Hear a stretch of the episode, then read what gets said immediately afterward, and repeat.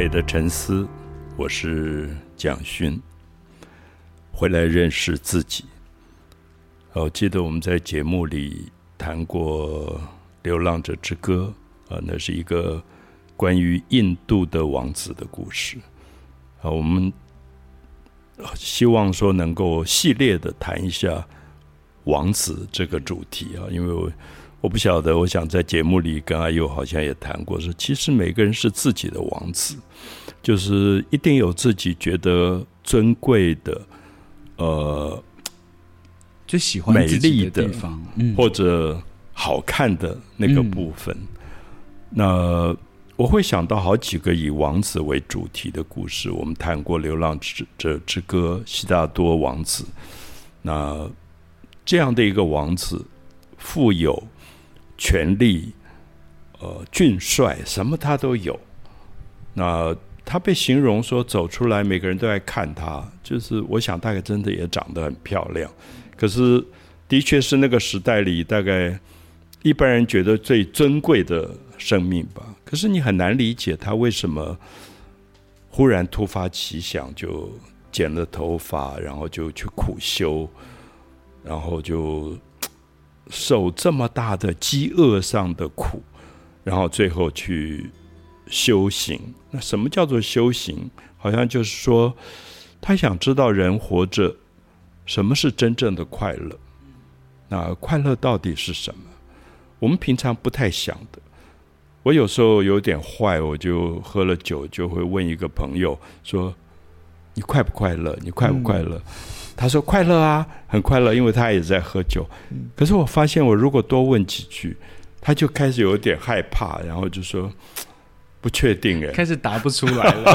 是，那就是说，是不是生命的快乐这个东西其实很脆弱？嗯，也不太经得起一再追问。啊，如果我们打破砂锅问到底，你最后就发现，到底快乐的本质是什么？”所以，这个悉达多太子后来就坐在菩提树底下，去领悟和生命到底活着的意义是什么？嗯，人活着的真正的快乐是什么？如果他觉得生老病死使得人不快乐，那谁能够逃掉、逃避生老病死？我们发现这四个元素根本。就在我们身体里面，嗯，没有一个人逃得掉这四个元素。那你如果要追寻真正的快乐，是要跳脱生老病死，嗯。可是我怎么跳脱？所以我自己在接触佛学，我都觉得他的思维好奇特，嗯。就到底他在菩提树底下领悟了什么？为什么我们讲说？诶，他忽然悟到了。Enlightenment，那个在那个刹那之间，他知道了生命活着的意义到底是什么，他就开始去一步一步的讲经。嗯，那我们今天读的《金刚经》啊，《法华经》，就是他到各处去讲课，告诉别人什么是生命活着真正快乐这个原因。那我相信。很多人比我更虔诚、更认真的在研究佛学、读佛经，可是大概也不见得都敢说，我完全懂了。嗯，他到底说的是说了什么？是什么？嗯，所以我想，我今天也不敢说。我觉得我还是有很多的疑惑。嗯，那如果有一个人追问我说：“你快乐吗？”我一定会说快乐。嗯，可是。我不知道问到第几次，我还是会有恐慌，就是会开始有一点讲起来有有点心虚，对，就是到底我是不是真的快乐？因为我们其实很少确定那个快乐在生命的本质里到底意义是什么。所以我今天有点想从这个悉达多的王子跳到另外一个我读过的童话，嗯，就是英国的作家王尔德奥斯卡·瓦尔德。那他写的一个《快乐王子》这个童话，那我大概读的时候才十几岁，那在那个年龄，其实就觉得故事好迷人，可能对它里面比较深的隐喻也不太容易了解，所以我想，我今天只把我可能十五岁左右，读第一次读这个童话的时候，那个故事叙述给大家听。那有些朋友可能读过，那有一些朋友可能没有读过。那我特别想讲给没有读过听朋友听，就是它是一个故事，一个讲给小孩子听的一个童话故事。那特别我想现在因为已经到了接近冬冬至吧，就到冬天的时候，我特别会想到这个故事。它好像在讲一个寒冷的冬天，非常非常寒冷的冬天。然后有一只燕子，因为燕子是候鸟。它们大概在天气冷的时候就必须往南飞，因为北方的城市越来越冷，所以如果是在英国，如果在英格兰，啊，如果在苏格兰，如果在爱尔兰，大概冬天这些候鸟都要努力的往南飞，飞到可能埃及那边去，来躲避这个寒冷的冬天。所以有一个燕子就想说，他已经有一点迟到了。因为他的伙伴们成群结队都已经往南飞，说不定已经到了埃及了，到了温暖的阳光的地方。可是他可能因为有一点事或者偷懒，他就迟到了，所以他还在这个寒冷的城市，他就有点担心，说希望不要太快下雪。然后他就在一个城市有一个雕像，他也不知道什么雕像，然后在雕像。的腿旁、脚旁，他就想找到一个万一晚上下雪或者下雨，他可以遮风避雨的地方，就在那个雕像的脚边，就依靠着睡觉。可不多久，他就啪，就一滴水下来，那他就想说：“哎，真糟糕，真的下雨了。”然后过一会儿又一滴，他就看天上没有云啊，他觉得有点讶异，说：“为什么？怎么会有？”雨滴下来，后来发现不是下雨，是这个雕像在流泪。哦，他才发现这是一个快乐王子的铜像。就快乐王子死了，死掉以后，大家很怀念他，说他活着的时候多么美丽，多么快乐。那所以就做了一个快乐王子像，放在城市，变成这个城市的一个有点像一个标记。啊，做的非常美的一个雕像。我们知道，年轻的王子大概是所有人每天仰望的一个快乐。就如果台北有一个这样的像，我每天上班我经过它，我就很开心，看到快乐王子像。那眼睛是用蓝宝石镶的，然后他的身上有一把佩剑，佩剑剑柄的地方有一个红宝石，然后身上都是贴了黄金的金箔。所以整个是一个灿非常灿烂的像，这个小燕子就觉得好奇怪，说：“不是快乐王子吗？为什么他会流泪？他会掉下眼泪来？”他就开始跟这个王子讲话了。那我们就觉得童话最有趣的部分就是，我们小时候儿童的时候听一个大人讲这个故事给我们听，我们一点都不会觉得荒诞不经。长大了以后，我们觉得好多童话很荒谬，怎么可能发生这样的事？燕子怎么可能跟一个雕像讲起话来？可是我我不晓得有没有这感觉。我们小时候真的听了很多奇奇怪怪的故事，我们都觉得好合理，本来就是这样。对，不会特别去追寻它的真实性是什么。就是妈妈总是跟我说，有一条蛇每天早上起来就对着太阳一直讲话。晚上又对着月亮一直讲话，然后讲了五百年，最后她变成了一个很漂亮的女人，叫白素贞。她讲《白白蛇传》是这样开始，我真的好相信，所以我早上起来我也对着太阳一直讲话。我不晓得我可以变成什么，可是我觉得儿童的世界好有趣，就是儿童仿佛相信这个世界里面有一些存在是大人。不一定完全懂的，对。就以后我们如果谈小王子，小王子也是认为，嗯，儿童看到东西是大人看不见的。对，小王子最谈到这个最代表的就是他画了一个图，然后大人看到说你画一个帽子做什么？然后小王子就觉得很奇怪，呃，那个作者就觉得很奇怪，他说没有，我画的是一个蛇吞了大象的图，就完全就是说明了这件事情。所以我我想这些童话的有意思就是说。其实所有的现象，我们看到的现象，其实有你解读的不同的方式。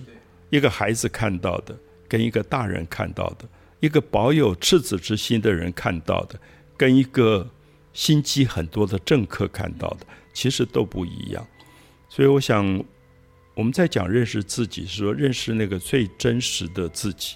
可是，这个真实自己，我自己觉得有时候我们自己都是隐藏起来，我们也不见得都敢给别人看。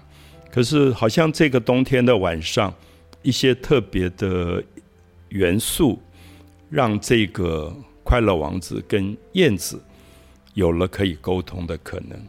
所以，燕子就问他说：“你为什么流泪？你不是快乐王子吗？”那快乐王子就跟他说：“因为我站的地方太高。”那我也小时候听到，我也觉得很奇怪，站在很高的地方不是很快乐吗？我们如果在台北有一个雕像放在很高的台桌上，一定就是英雄啊。嗯，那受人家崇拜有什么不好呢？他说：“因为我站的位置太高，我可以看到城市各个角落发生的事。他会看到太多的痛苦了。对他就会看到一个卖火柴的小女孩，然后还没有吃晚餐，嗯，已经冻饿到快要死掉了。”那他就拜托他说：“你可不可以把我身上的那个红宝石带去给他？嗯，那可以帮他解决这个困难。”那燕子当然觉得很荒谬，这个快乐王子好像发神经了，你要干嘛要管这么多？可他也觉得他一直哭啊，你怎么办？那最后他就咬着那个红宝石飞到那个小女孩的窗口，把红宝石丢给她，这样。那这个童话故事非常有趣，就是燕子第二天要准备往南飞了。她觉得我要赶快去南方，我再不去南方，我真的就活不下去，因为这边越来越冷。那快乐王子又拜托他说：“我又看到了某一个人生病，然后他没有钱买医疗，所以他最后我觉得那个神话故事让我太惊讶，就是。”小燕子就啄啄去了快乐王子的眼珠，因为是蓝宝石的，就把这个眼珠丢给那个需要医疗的人，又把另外一个眼珠又给一个需要的人，所以快乐王子就什么都看不见。所以在这个故事的结尾，童话故事结尾，我觉得里面。你忽然，即使你是小孩子，你也开始读到一点哀伤，就是那个哀伤是说，这个世界好像有很多并不快乐的事存在，可是这个世界又要树立一个快乐王子的像，让大家相信快乐是重要的一件事。然后，这个故事最后的结尾就是燕子。因为没有飞到南方，所以就活活冻死在快乐王子的脚下。可快乐王子眼珠的蓝宝石不见了，剑柄上红宝石也不见了，然后他身上的一片一片的金片都被燕子剥下来去救济那些需要帮助需要帮助的人，所以它变成一个很难看的一个铅的胎，它里面是一个灰铅色的胎。所以有一天，第二天早上，一些城市管理城市的政客，就是在选举里面选出来的一些人，然后走过这个雕像，说：“这个雕像怎么变得这么丑，一点都不能带给这个城市快乐。”所以他们就决定说：“我们要把它铲除。”呃，所以那个雕像就被推倒了。那我想，王尔德大概在盛世的英国，他其实看到。巨大的英国的繁华背后，有这么多的穷苦的落差。嗯，啊，有点像，我觉得，我不知道疫情以后是不是更加重了这个社会里面非常明显的一个贫富的差距。我因为认识很多人，所以你会跟朋友有朋友请你去很高级的一个料理店吃饭，然后一个人。是一万起跳的，那我也很感谢这些朋友，让我可以吃到很特殊的这样的料理。可是同时吃的时候，你你会想到快乐王子的故事，然后你就会觉得，你身边，我如果在池上啊有一个打工的人，他可能一个月也不过就是两万块钱维持一家四口的生活，我忽然会有一种不安。那我想回来认识自己，其实还是要看到这些中间的差距，而这个差距我自己不知道怎么解决。那他只是因为我十五岁读了王尔德这样的一个小说。让我觉得，啊，我不要在那么高的一个地方，因为不在那么高的地方，所以你看不到这些，也就算了，就是万事不关心。可是有时候你还是看到了，你也知道了，而知道以后，你又不知道怎么去面对它，怎么去解决的时候，我觉得心里面会有很多很多的不安。所以，我想这些童话故事，不管是我们前面谈的《流浪者之歌》的悉达多王子。或者说，今天谈的王尔德写的《快乐王子》，《快乐王子》只是一个短篇，非常短。大家如果找到，大概一个小时就读完了。可是我觉得他对我真的发生很大的影响。那个影响就是说，我是不是要决定做那个不往南飞的燕子，然后去帮助快乐王子，把他在高高的地方看到的所有的。这些问题能够做暂时的解决，我也不知道永远要怎么解决，因为它不是我个人可以面对的问题。就我觉得我在读《快乐王子》或是《小王子》或是《流浪者之歌》的时候，有一个想法是，我认为王子或者是所谓的皇室，它好像其实是一种精神。因为看悉达多或是快乐王子，甚至我觉得这只小燕子它本身也是一个王子，因为他们有一个共同的性格，是他会对于外界有怜悯，而且他会想要分享他有的东西。像悉达多，他最后想要把自己很繁华的身世，就很有很有钱的这个对，能够舍弃，他其实是得到了之后，他也是去。布道就是想要读这些佛经，或是讲道理，让别人晓得。他想要分享这件事情。那快乐王子其实他也是因为看到了，就是这些需要帮助的人，生活痛苦的人。所以虽然他晓得他身上有这些有这些珠宝是他的东西，可是他是想要把它分享出去的。我觉得燕子也是。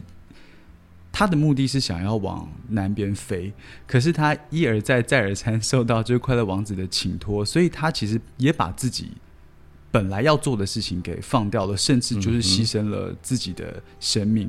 我觉得他好像王子对我来说，我觉得他真的是一种精神，他是皇族也是王子也是，他是要把他的快乐或者他有的东西是分享给别人的。所以有时候会觉得看到现实社会，不管是某些就有些国家有皇室的成员，或者是就是这些，他当把它变成一个很具体，然后加注在人的身上的时候，反而这样的精神就不见了。你会很失望吗？其实看到的时候会有一点，可是也觉得没办法。对，就是说，哇，王子怎么是这个样子？对，就会觉得好像他是利用了他的这些资源，然后也不知道该不该说是很自私，但总之，我觉得他不是。在这些童话故事里，或者文学作品里面，王子或是皇室象征的那个精神，呀，所以我们很感谢有这些童话故事啊，不管是小王子，不管是快乐王子，一直让我们相信世界上有一些尊贵的生命。嗯，那他被叫为王子，不是因为他的权利，也不是因为他的财富，对，而是他真的生命本身尊贵。那如同阿佑说。这个燕子本身也是一个王子，因为它有一个非常尊贵的心。对，那这个心的尊贵性，其实是比外在的权力、财富的尊贵可能更重重要的东西。嗯，我希望我们下次如果谈大家都喜很喜爱的这个法国的小王子这个小说的话，我们大概更可以了解“王子”这个字的真正意义应该是什么。我们应该把王子定位在。什么样的一个角度上来看问题？